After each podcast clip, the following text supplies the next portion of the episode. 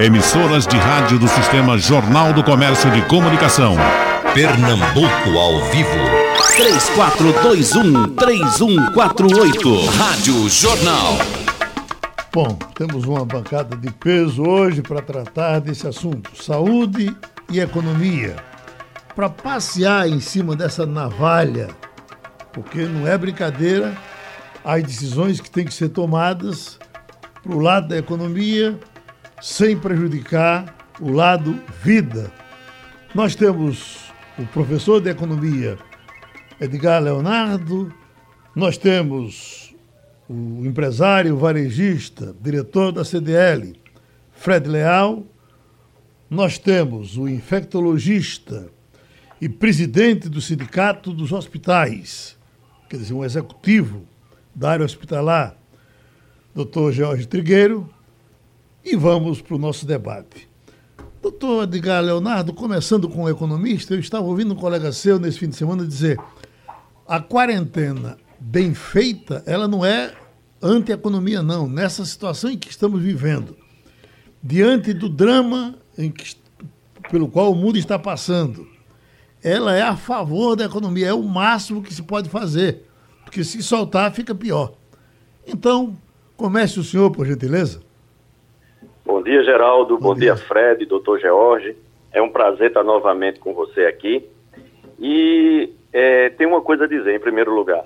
Quando a gente levanta algumas pautas de economia dentro de um cenário de uma pandemia, pode parecer que os economistas são seres de outros planetas, seres frios que não estão preocupados com a vida. Não, muito pelo contrário. A economia é exatamente uma ciência social. Uma ciência que estuda como as pessoas fazem suas opções, tomam suas decisões em cenários de ambiente de escassez de recursos.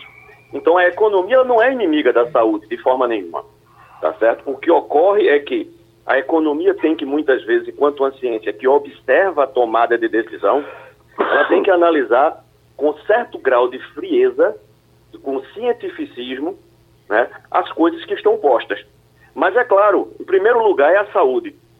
É? E a economia está aqui para propiciar que todos possamos efetivamente ter uma vida, uma vida saudável para a maior parte da população. E claro, está provado que no primeiro momento, né, a gente precisa sim de fazer com que as pessoas mantenham um distanciamento para a gente poder passar uma primeira fase. Né? Tanto é que eu peguei os dados do crescimento no Brasil, especificamente, do coronavírus, 16 de março até acho que dia. Meu Deus, foi dia 27, né? Então, até os dados que eu tinha fechado pra, de ontem para hoje. Você vê no dia 16 de março, com referência ao dia 15, que foi o primeiro. A gente cresceu 44%, depois 47%, ou seja, a taxa de contaminação muito alta. A partir de março, onde a gente começa a se preocupar mais com o isolamento social, essa taxa vai caindo para uma média de 10%. E se a gente pegar agora abril, essa taxa está abaixo de 10%. Então a gente teve, por exemplo, na última semana, uma taxa de crescimento na faixa de 5, 6%. Ou seja, isso demonstra que efetivamente esse isolamento ele é interessante, tá certo? O que acontece é que a gente precisa planejar o que vem à frente, porque é, também é necessário que a gente possa planejar, com base em ciência, nova retomada da economia. Uh, uh, eu lhe pergunto, professor, e o risco de você uh, abrir e ter que fechar de novo, como está acontecendo em alguns lugares, não é isso? Olha, o risco é muito grande. Primeiro porque a gente não tem informações precisas, inclusive da área de saúde, se é a OMS né? O, o, o doutor Jorge pode falar isso melhor para a gente. Se quem já adoeceu e ficou curado, qual a possibilidade que ele tem, por exemplo, de não voltar a ter a doença ou ter ela, essa doença de forma mais branda ou mais grave. A gente está no meio de uma pandemia, a gente está no meio de. Eu escrevi recentemente um artigo onde eu dizia que a gente está vivendo um cisne negro perfeito. Né? Ou seja, a gente está dentro de um evento que não foi previsto, Alguém vai dizer assim, ah, mas Bill Gates deu uma palestra, mas fulano escreveu um livro. Mas efetivamente ninguém se preparou no mundo para essa situação. E aí eu me lembro bem que quando escreviam, desenhavam os mapas das grandes navegações e não se conhecia o mundo todo, quando chegava na borda do mapa, Geraldo, onde você não sabia o que vinha a seguir, se continuava o mar, se vinha um, um continente, uma ilha, e as pessoas tinham medo do que tinha a vir, eles escreviam Ic sunt dracones, ou seja, aqui há dragões.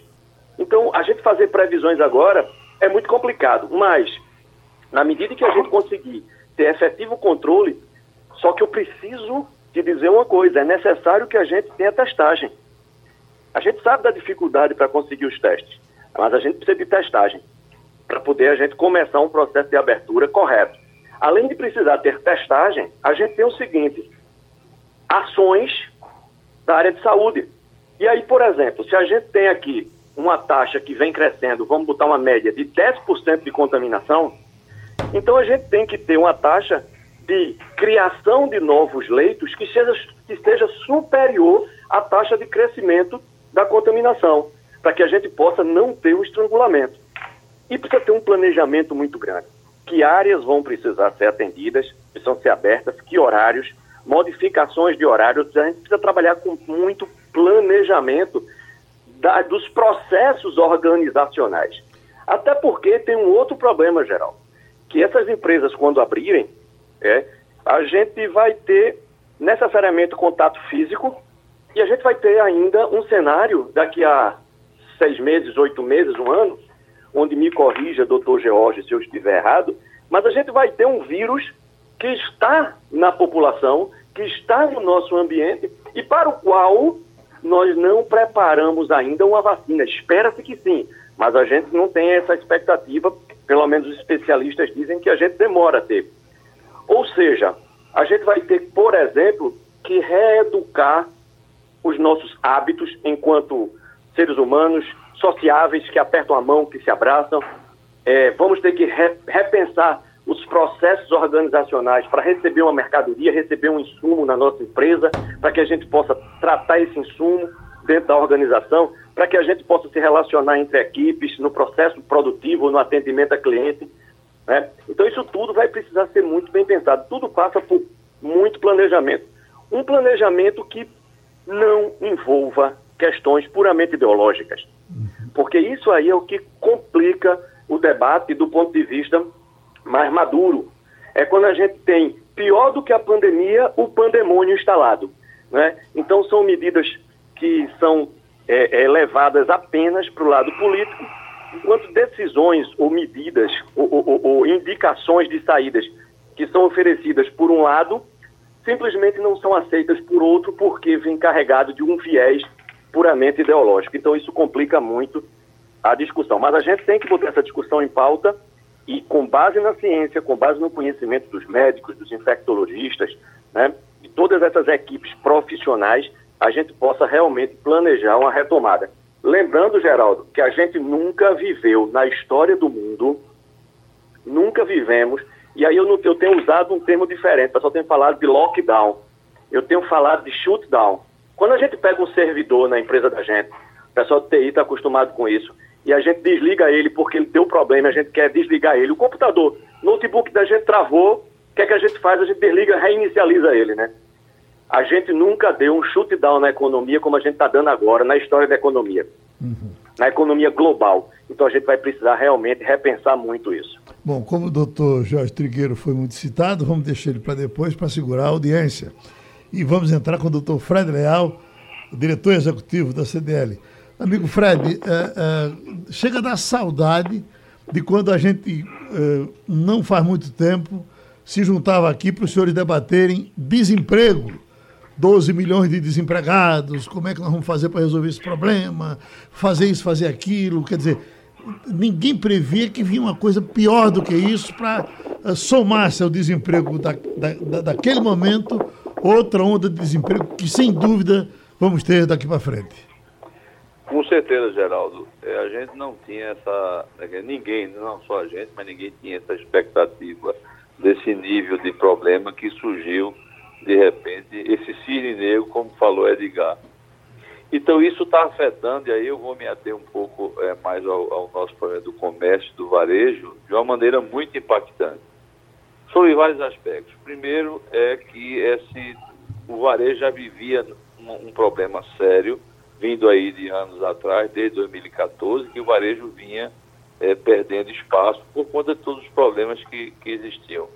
A gente depois, com a nova orientação, com a nova política, a gente imaginou que a gente poderia voltar a um crescimento mais sustentável, enfim. O Brasil acho que estava. Quando veio então essa pandemia. O que acontece é que teve que parar. Realmente temos que dar um freio de arrumação. E nesse freio, Geraldo, infelizmente, a gente vai ter consequências que a gente ainda está avaliando quais, quais sejam. Mas umas são imediatas, é a perda do poder aquisitivo muito grande das pessoas, principalmente da, dos informais, os pequenos e médios empresários, eles estão sofrendo muito. As grandes empresas estão, conseguem é, se rearrumar em relação a isso mas as pequenas empresas que precisam realmente faturar no dia a dia, essas realmente pararam. Então, isso gera consequências. O governo criou uma série de mecanismos para que se segure o empregado durante dois meses. Eu tenho a impressão que isso vai até estender para mais um mês ou mais dois meses é, à frente, né? Porque isso está se tentando. Eu acho que o varejo está cumprindo, é, o lojista está segurando um pouco até onde pode, os que podem, realmente é segurar esse emprego, mas não tenha dúvida que as consequências vão ser, nunca, a gente nunca viu isso que acontecer. Então, essa é a primeira consequência, que é justamente é, é, o varejo vive de relacionamento, vive de, de consumidores que realmente estão todos trancados. Qual é uma consequência, vamos assim, bastante aspa, positiva, se é que a gente pode chamar isso? É o crescimento do varejo eletrônico, é o crescimento do comércio eletrônico, é o crescimento da digitalização, coisa que já vinha, é, é, que já vinha é, um certo tempo, mas que agora acelerou em, em cinco segundos, amigo, em cinco dias acelerou cinco anos para frente. Quer dizer, a digitalização e o comércio eletrônico, que era uma coisa que estava esperando-se muito para frente, teve que ser rapidamente utilizada. Isso é uma consequência séria que vai haver futuramente. O próprio país eletrônico, ele cria ele derruba alguns empregos de uma área e aumenta emprego em outra. Mas no momento atual, com certeza nós vamos ter um nível de emprego nunca tanto gente visto. O varejo está sentindo muito, está sentindo muito, porque nem todos têm essa capacidade de, de, de se, enfim, de, se, de se reinventar tão rapidamente. A gente tem comentado, e aí eu tenho, tenho falado muito em lives, em discussões, que o primeiro momento agora é você tentar é, é, equacionar o seu caixa da melhor maneira que você puder. Ou você suspendendo o contrato de funcionário, ou você diminuindo despesas. É, tentar passar esse tempo. Depois, você vai ter uma coisa muito importante que o Edgar falou, que é a gente, é, a gente planejar a retomada, porque essa retomada vai haver. Agora, essa retomada vai ser em ambientes que nunca ninguém nunca viu, ou seja, com mudanças extremamente é, é, é, importantes. Por exemplo, o home office. Como é que se esperava que a gente agora está aqui numa entrevista, cada um em sua casa, e falando talvez com a mesma eficiência se nós estivéssemos aí no seu, no seu estúdio na, na, TV, na Rádio Jornal. Então, tudo isso também é, é, vai mudar muito, quer dizer, a questão das pessoas em casa poderem produzir de uma maneira talvez tão eficiente quanto estivesse no escritório. Isso é outra grande mudança. Então, especificamente, o varejo, é, nessa parte de, de comércio eletrônico, cresceu. Agora, não é evidentemente suficiente, até porque as pequenas e médias empresas, microempresários informais, quer queira, quer não, o Brasil tem uma informalidade muito grande. Isso aí teve, mesmo com o governo é, dando essa, esse benefício, esse, essa ajuda emergencial, que, tá, que é um dos problemas, está sendo muito difícil de chegar ao, ao, ao, ao, empresário de uma maneira mais rápida. Então, tudo isso vai criar um ambiente extremamente desafiador para os próximos meses, né? Eu não queria nem falar anos, os próximos meses de, dessa adaptação. Nós vamos ter que se adaptar. É, como o Edgar falou, é uma coisa que nunca, nunca se viu em momento algum. Quer dizer, nunca se viu esse tipo de, essa pandemia, né? Que não só atinge Recife, mas Pernambuco, mas Brasil e o mundo.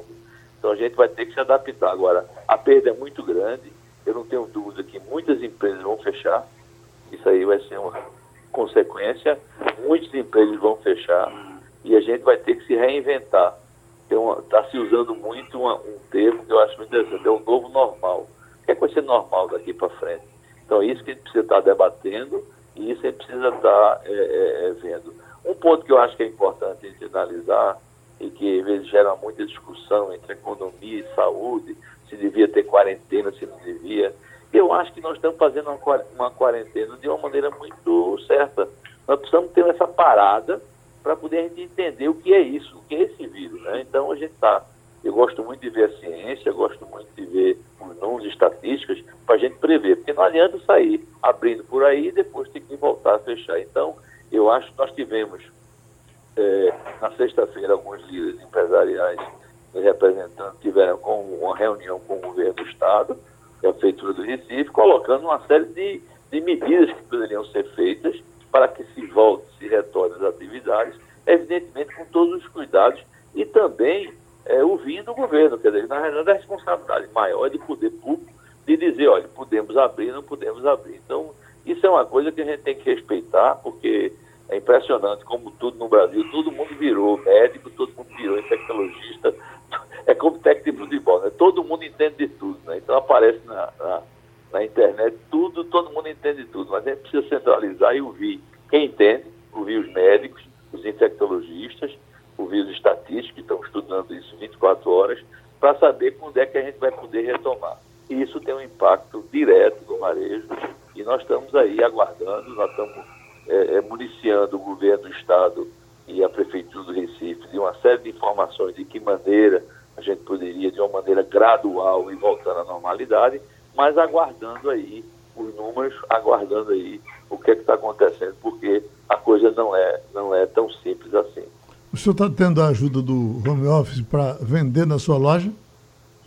Não, eu não tenho essa possibilidade, que a minha é um setor mais de serviço, mas eu tenho contato com uma série de, de, de lojistas que têm ligado muito para mim e que o home office está funcionando, está funcionando. Agora entenda, é, é, é, muito mais na parte de utilidade, eletrodoméstico, tem, é, é, essas empresas estão conseguindo se sair muito bem, entendeu? Quer dizer, muito bem dentro do possível. Uhum. Mas ainda é um, um, processo ainda muito, muito lento, porque é, não é, você não é da noite para o dia que você monta essa estrutura. Você tem que montar uma estrutura de, de expor produtos na, na, na internet, uma estrutura de pagamento, uma estrutura logística de entrega, e não, não dá para você fazer assim, não é mas não tenha, mas tenha certeza isso é um processo que agora não tem mais volta. Isso vai, eh, nós vamos reduzir. E se a perspectiva é que em cinco anos o comércio eletrônico crescesse muito, ele em cinco dias está ele nesse mês já está crescendo muito e é uma tendência grande, muito grande isso acontecer.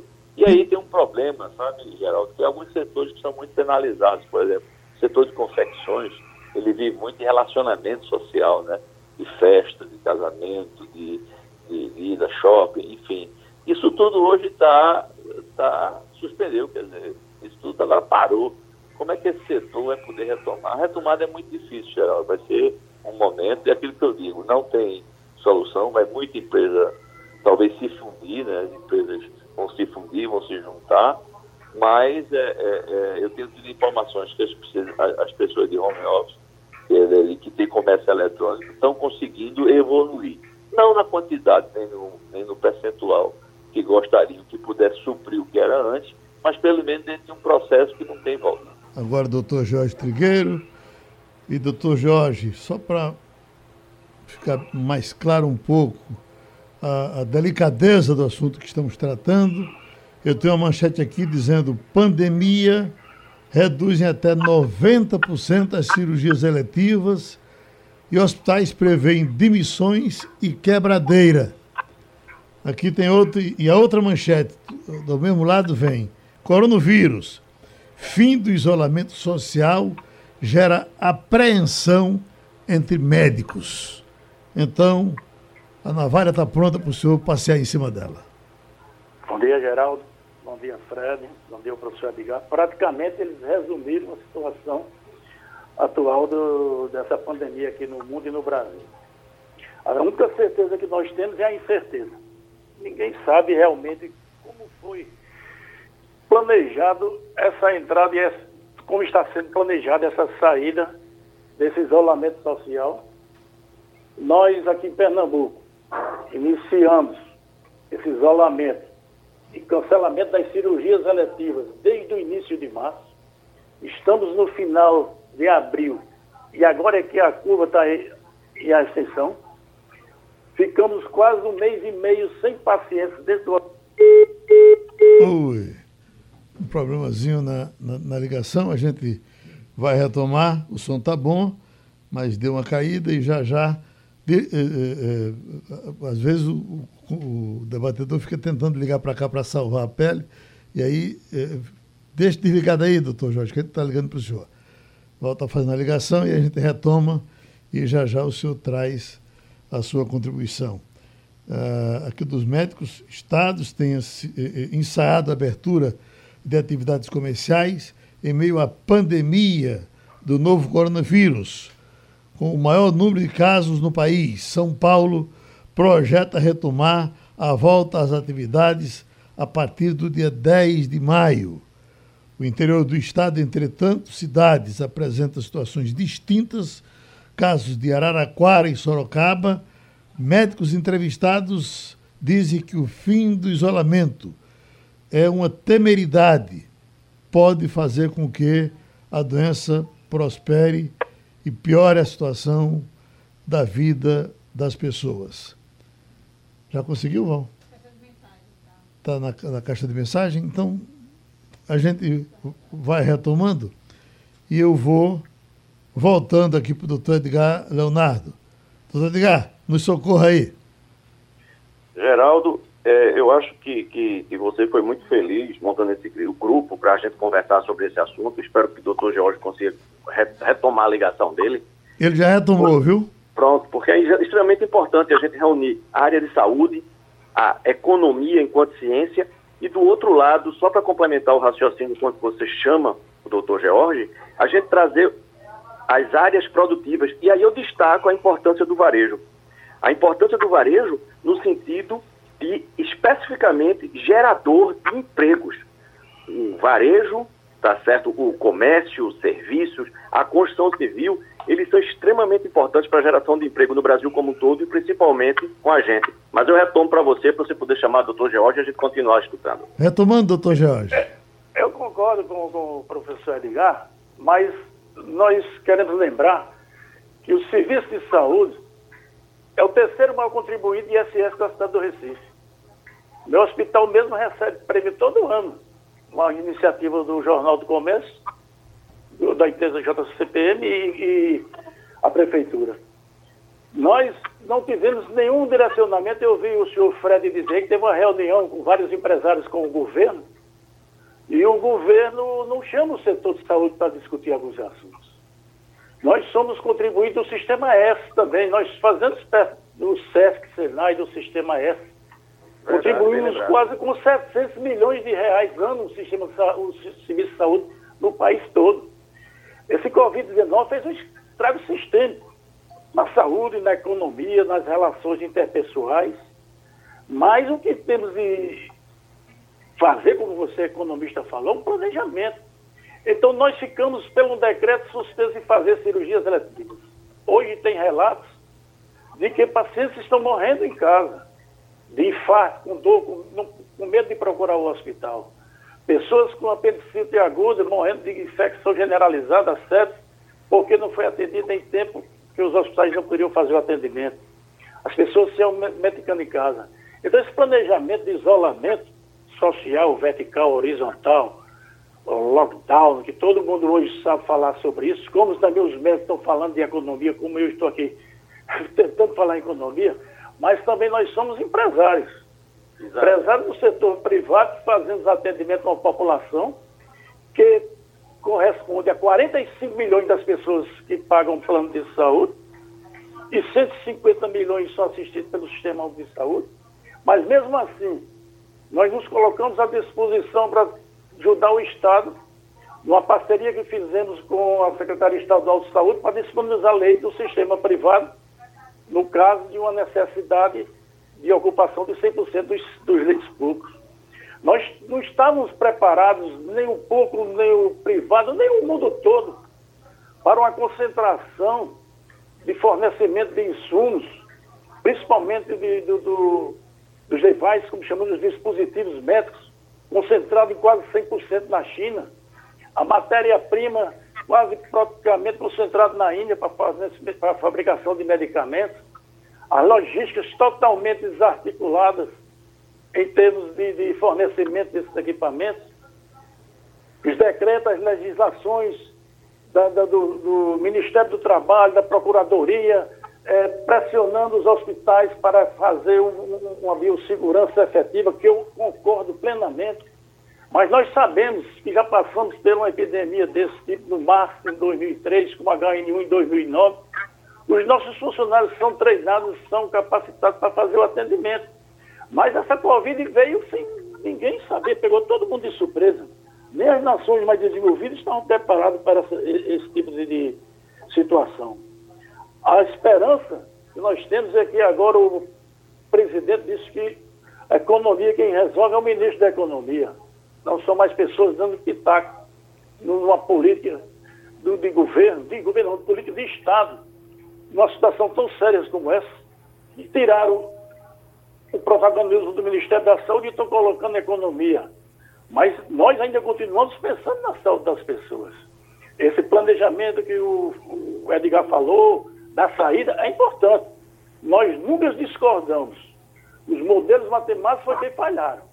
Eles deviam ter feito é, a suspensão das atividades do varejo, as atividades dos serviços essenciais, os hospitais, a partir que tivesse a certeza que essa curva ia subir. Nós ficamos em, praticamente em lockdown. Os hospitais do interior, principalmente as cidades que não têm essa incidência da Covid atualmente, os hospitais estão vazios. Há uma, uma, uma grande dificuldade de os pacientes procurarem espontaneamente as urgências, as emergências, com medo de adquirir. Fizeram estigma, estigma fizeram um medo, pânico, criaram um pânico sobre a Covid-19, e as pessoas estão com medo. E agora, as outras pessoas que não têm informação, que não estão em casa, sem trabalhar, com recursos, fazendo home office, passam o dia na televisão, recebendo essas informações e não saem de casa. Mas os outros que estão aí na chuva, para receber os 600 reais depois de dois meses, para se fazer, é, comprar alimentos, comprar remédio para seus familiares, eles estão na rua. Aí, qual estudo matemático que nós temos hoje se nós não temos testagem de toda a população para saber se essa população já está contaminada, se eles já podem sair desse isolamento é, é, horizontal, quais são as atividades realmente essenciais. Então, temos que pensar isso. Eu acredito que deve haver já um, é, um novo pensamento em termos de liberação de mais atividades realmente. Doutor, Principalmente o doutor Jorge. Nós já estabeleceram fluxogramas dentro do hospital e uhum. sabemos como hoje se transmite o perigo de transmissão. E começar a liberar as atividades eletivas, com todas as precauções. Eu mesmo tinha quase 40 funcionários que tiveram, foram positivos, não desenvolveram a Covid, que já retornaram ao trabalho. Mas no primeiro momento nós ficamos sem funcionários também. Doutor Jorge. Tem dois, três empregos. Um detalhe, um detalhe doutor Jorge, para a, a, situação do seu setor é muito, é muito complicada, porque quando a gente eh, vai para a informação geral, é de que os hospitais estão recebendo gente, vai isso, vai aquilo. dá aquela impressão de que a, a, a, a medicina está funcionando a todo vapor. E não está, tá, são os, os hospitais públicos. Essa coisa da, da eletiva, como o senhor bem diz, ela é eletiva por um tempo, mas depois ela se torna emergência. E as pessoas morrem por causa disso. O pessoal do transplante está louco. Como é que vai fazer? Por quanto tempo pode esperar? Quantos fígados vamos perder aí? Quantos rins vamos perder? Eu acho que de imediato era preciso uma parada para ver o que é que de medicina pode voltar. Eu, por exemplo, estou com um dente me incomodando aqui e o meu dentista não, não vai poder me atender. Você tem uma ideia que o ano passado, no levantamento que nós fizemos, tinha no estado de Pernambuco quase 35 mil cirurgias eletivas esperando para ser realizadas. Só no Recife tinha 17 mil. Nós fizemos um projeto que poderíamos fazer mutirões de finais de semana e feriados e qualquer dia possível. e fazia uma permuta pela redução do ISS. Não foi para frente. Você imagina com esses mais dois meses parados, quanto essa lista de espera está aumentando. Aí tem câncer, aí tem hérnias prestes a estrangular, aí tem o problema de transplante, tem os pacientes de hemodiálise, quimioterapia. Então, eles estão fazendo algumas coisas, mas não se pode fazer um lockdown, como o Fred até falou, o varejo sentiu muito. Mas no segmento de varejo, quase 40%, se eu não estou enganado no número, trabalhou com o e-commerce. Então eles estão vendendo, estão fazendo realmente algumas atividades que poderão ser feitas em casa ou mesmo virtualmente. E essas mudanças vão ocorrer. 30% é só, dos empregos estão se esperando e não volta ao normal.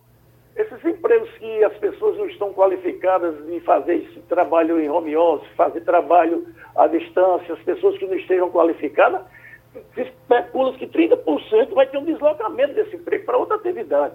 Porque é, em 20 pra... anos, esses, esses empregos. Pois não, Fred. Não, é só para lhe corrigir, na é realidade, Oi. o pessoal está desenvolvendo o comércio eletrônico, mas ele representa muito pouco no movimento. Eu diria a, a, você que não representa entre 3% a 5% do movimento do comércio no Brasil, aqui talvez represente 3%. Então, Mas é, na minha é área muito... eu posso dizer o seguinte, tem dados que foi proibido, a telemedicina era proibida, o conselho não liberava, hoje uma operadora está atendendo 3 milhões e 500 pessoas por dia de telemedicina e em telepsicologia. É, a telemedicina foi uma coisa liberada, mas eles não. Estourou, algumas consequências. É, algumas consequências do pós-pandemia. É justamente esse retorno que realmente traz consequências enormes. O senhor falou de uma que é impressionante, a telemedicina. E aí eu falo do comércio eletrônico, eu falo de outros setores. Por exemplo, o home office é muito mais baixo. As pessoas deixam de, de, de, de ter essa mobilidade louca nessa cidade específica do Recife, que tem um trânsito enorme, para trabalhar em casa com a, talvez com a mesma com a mesma eficiência. Então entenda, esse é o tal as consequências do pós-pandemia que nós precisamos, como bem falou Edgar, nós precisamos ter muito olho de como vai ser daqui por diante, porque muita coisa veio para mudar de uma maneira definitiva. O home office é uma, eu acho que telemedicina é outra, comércio eletrônico é outra, enfim. Não vai acabar Fred, tudo. O que tinha não vai Fred, acabar. eu acho que você está corretíssimo. É, só só para dar um, fazer um comentário, a gente foi empurrado direto para o que a gente vem falando na teoria. A gente vem falando de quarta revolução industrial, a gente vem falando de negócios digitais. A gente foi empurrado para isso. A questão Exatamente. da medicina é importantíssima, né? o doutor Jorge acabou de falar, porque as pessoas simplesmente às vezes não aceitam certas questões, mas eu acho que o grande problema de tudo isso e só retomando um ponto, quando a gente falou lá atrás da importância como empregador do setor de serviços, do varejo, né, a gente, e da construção, dentro do setor de serviços, a gente está pensando também na, nas clínicas, hospitais. Imagine as clínicas de tratamento de, de, de, exame de imagem, que são super importantes para diagnosticar, por exemplo, câncer, que precisa ter uma atuação rápida e que a gente sabe que não está atuando ou está atuando no, numa proporção muito menor do que atuava. Imagina aquela clínica dentária e aquela pessoa pode ter um problema mais sério, evoluir para uma septicemia, para uma série de problemas. Então, mas vou falar do ponto de vista de economia. É um setor importante essa área de serviço na área de saúde, no sentido de grande empregador também, arrecadador empregador. Na hora que a gente está com todo, tudo, toda essa operação parada, a gente tem um problema seríssimo, porque a gente vai ter uma retração econômica muito forte. E aí Geraldo abriu o programa falando da saudade que a gente tinha quando a gente estava discutindo aí, né, Geraldo? Uhum. Ao vivo, todo mundo junto, tomando um cafezinho, sobre desemprego. Imagina que a gente ainda tem aí um desemprego nesse país, que ainda era a nossa preocupação há pouco tempo atrás, de 12 milhões de trabalhadores em média, isso dados do último PNAD, que saiu em fevereiro. São 11,9 é, milhões de brasileiros desempregados, fora o, o, é. o, o desalentado. Imagina que quando a gente voltar e todo mundo obrigatoriamente aderindo a essa nova realidade que a gente está falando, uma redução, porque a gente tem uma, uma expectativa aí de crescimento do PIB de 2,4, 2,1, 2,7, dependendo de onde a gente observasse a análise em dezembro, e agora a gente tem é, do Banco Mundial, por exemplo, dizendo que a gente vai cair 5%. A gente sempre repete uma tecla que quem gera emprego é crescimento do PIB. É isso Não, que gera emprego. É, é o crescimento você- do PIB que vai fazer com que o rapaz da clínica contrate mais atendentes, contrate mais médico, contrate mais enfermeiro, que o lojista contrate mais balconista, mais administrador, mais gente de TI para trabalhar a área de tecnologia dele, poder vender mais online.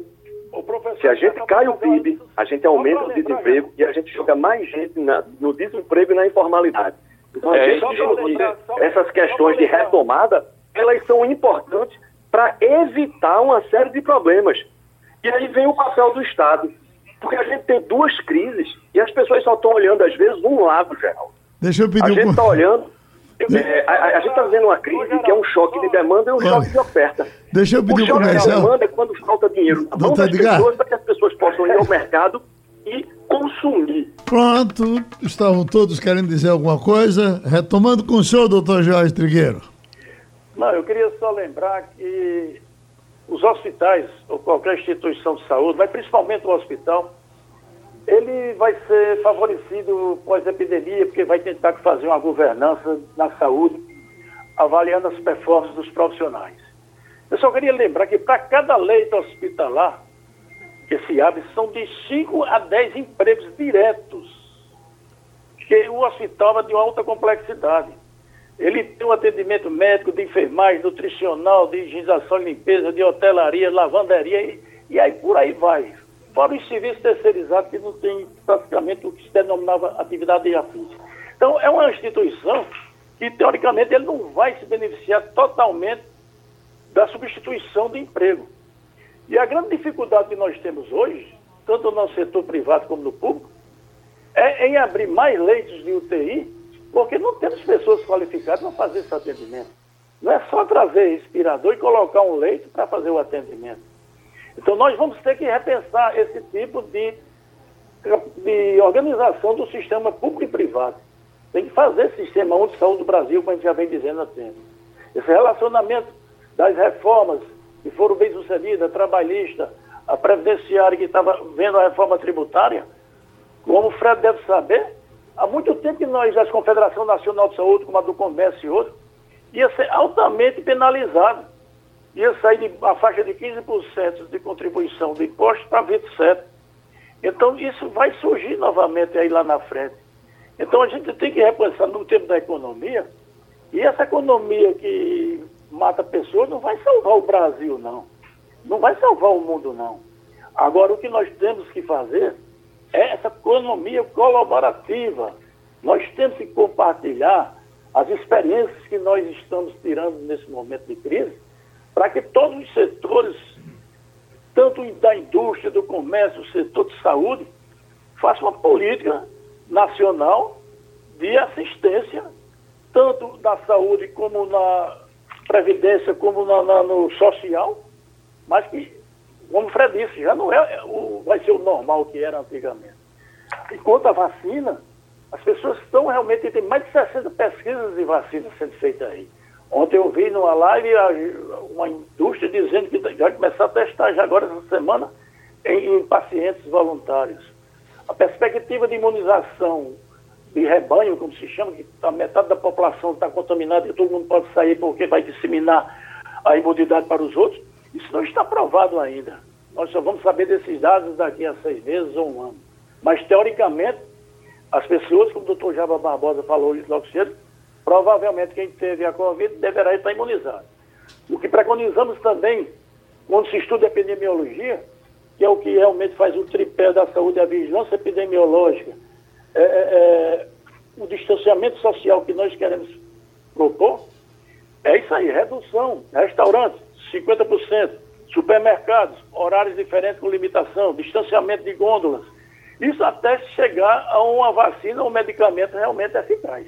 O momento é de paciência mais um pouco, porque, como eu disse, talvez os modelos matemáticos anteriores não julgassem que essa curva ia exceder agora em maio, junho, mas não podemos ficar até o ano É. todo em isolamento Geral. social. Oi. Eu queria fazer uma pergunta dos senhores o seguinte. eh, acho que essa voz é de Edgar Leonardo. nós somos conhecidos como o país dos impostos. Que, uh, dá para pensar que o governo vai perder os poderes públicos, porque a gente fala de prefeituras, de estados e governo federal, eles vão perder a sede por imposto que eles sempre tiveram, agora que o dinheiro deles vai lá para baixo, ou eles vão voltar com a faca nos dentes? Geraldo, é complicado, porque a gente está tendo. É, primeiro detalhe, viu, Geraldo? A, a, quando a gente fala de dinheiro público, a gente tem que lembrar que não tem dinheiro público. O dinheiro do povo é das, dos particulares, é das famílias, é das empresas, que é arrecadado pelo governo federal, estadual e municipal. Então, a gente tem uma queda de arrecadação. Eu tive até olhando alguns dias atrás o Instituto Brasileiro de Planejamento Tributário e fez algumas análises. O pior cenário prevê uma queda de quase 40% na arrecadação em todos os níveis. E o melhor cenário de 26,5%. Ou seja, na melhor hipótese, a arrecadação dos governos federal, estadual e municipal cai mais de um quarto esse ano.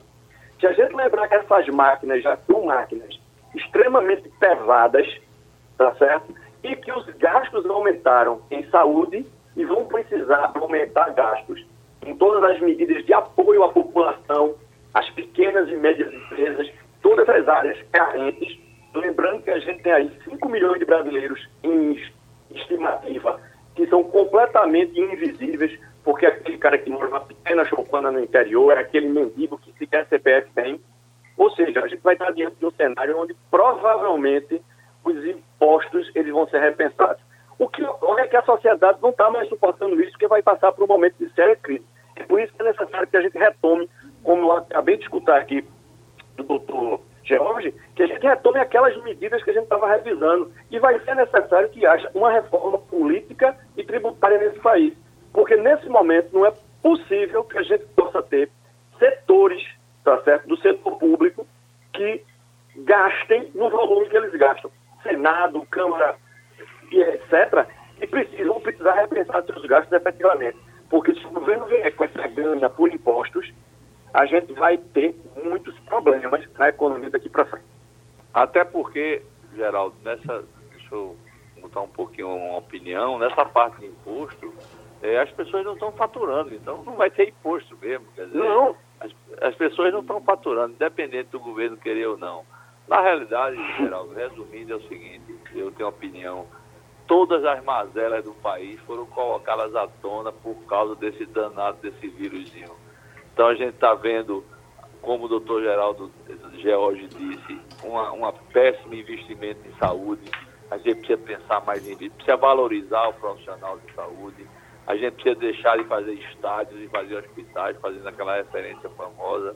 Então, todas essas mazelas, a gente precisa cuidar do saneamento, a gente precisa cuidar da, dessa população é, de informática, que são um imenso 40%. Então, o que eu acho é que vai haver uma eu espero, pelo menos, se alguma coisa boa pode surgir disso, é uma rearrumação de todo esse processo, quer dizer, é um judiciário, é um setor político executivo que ganha salários astronômicos, não que não sejam, é, é, é, talvez em alguns casos sejam até é, ok, mas é em contrapartida aos outros setores, como o setor de saúde, e, enfim, que, que recebe salários muito aquém daquela importância. Então, tudo isso a gente imagina, ou pelo menos tem a esperança que isso seja equacionado. É difícil, é dificílimo, porque você tem que entrar numa reforma política, você tem que entrar numa reforma é, eleitoral, enfim, é uma. É, é como, o que é importante é a gente entender que um vírusinho desse tamanho que a gente não consegue ver vai com certeza provocar uma revolução em todos os setores, para mais e para menos. E voltando especificamente para o meu setor, que é varejo, é o crescimento do comércio eletrônico, é o crescimento do home office, com certeza, e a valorização é, principalmente do funcionário, mesmo que ele se reduza, mas que ele é uma pessoa ainda muito importante no processo todo. Ele vai ter que se reposicionar, sai de um setor, vai para outro. O setor de serviço, eu acho que é um setor que vai crescer muito setor de, na parte médica, o setor de exames, farmacêuticos, enfim, como o doutor Jorge disse, precisa ter pessoas qualificadas na área de enfermaria, na área toda, enfim. Eu acho que tudo a gente passaria aqui um dia falando de setores que vão ganhar e setores que vão perder. Mas com certeza nenhum deles vai ser, é, vai ser igual ao que era até, até o começo desse ano, quando se instalou essa quarentena. Doutor Jorge, dá para a gente fechar dando alguma esperança a essas pessoas que estão nas filas aí para as, cirurgias, as cirurgias, que, como o senhor bem disse, elas começam eletivas em alguns casos, depois elas se transformam em emergências. Uh, que esperança as pessoas têm de poder. Eu, eu, já lhe disse, eu quero ir no dentista. Tem uma outra, tem uma moça aqui o tempo todo, olha, entrevista aí a, a, alguém de, de, de consultório dentário e disse que esse pessoal tra também trabalha num no, perigo muito grande, porque trabalha com a boca da pessoa aberta na frente, né? Então, e agora se prevê um, um, uma quebradeira sem tamanho nessa área de consultório dentário. É, exatamente. Não vai existir mais nunca hospitais Covid frio, consultórios Covid frio, ou seja, livre de qualquer pandemia, de epidemia. Se o Covid desaparecer agora, vai voltar outro vírus no futuro. O Covid-19 não vem substituir todas as mazelas da humanidade. Eu só faço aqui uma referência que nos anos 60, isso foi citado por Silvio Meira no live, que Roberto Carlos cantou, daqui para frente tudo vai ser diferente. Isso em 1960. Então tá certo, o seu telefone caiu de novo, mas a gente já estava terminando. Agradecendo aos amigos que fizeram o debate de hoje, Edgar Leonardo, economista, professor de economia, Fred Leal, diretor executivo da CDL Recife, Dr. Jorge Trigueiro, infectologista uh, e presidente do Sindicato dos Hospitais de Pernambuco. Debate Sugestão ou comentário sobre o programa que você acaba de ouvir, envie para o e-mail ouvinte@radiojornal.com.br ou para o endereço Rua do Lima 250, Santo Amaro, Recife, Pernambuco.